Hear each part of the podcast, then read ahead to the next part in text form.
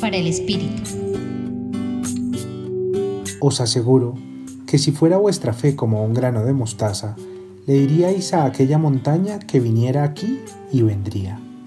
Nada os sería imposible. Así nos cuenta hoy el Evangelio de San Mateo que Jesús se dirigió a sus discípulos después de que ellos le preguntaran por qué no habían podido sanar a un niño que tenía epilepsia y sufría con frecuencia de estos ataques. La epilepsia en la época de Jesús era atribuida a fuerzas malignas superiores a la capacidad humana.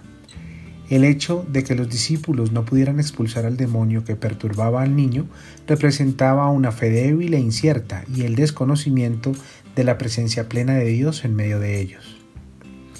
También hoy, en medio de las pruebas de la vida que la cotidianidad nos presenta, en la incertidumbre, en el cansancio, enfrentados a grandes retos familiares, laborales, económicos, culturales y sociales, y al temor que en ocasiones se puede llegar a experimentar, Jesús nos invita a llenar nuestro corazón de una fe total, fuerte y verdadera, que se evidencia en nuestras actitudes y acciones.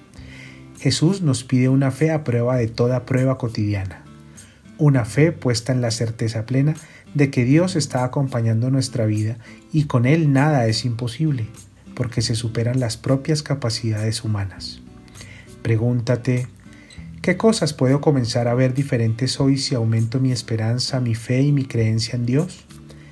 Qué sencillos milagros podrían empezar a darse en mi día a día si pongo más confianza en mi corazón. Te acompañó hoy Gustavo Espinel del Centro Pastoral de la Pontificia Universidad Javeriana.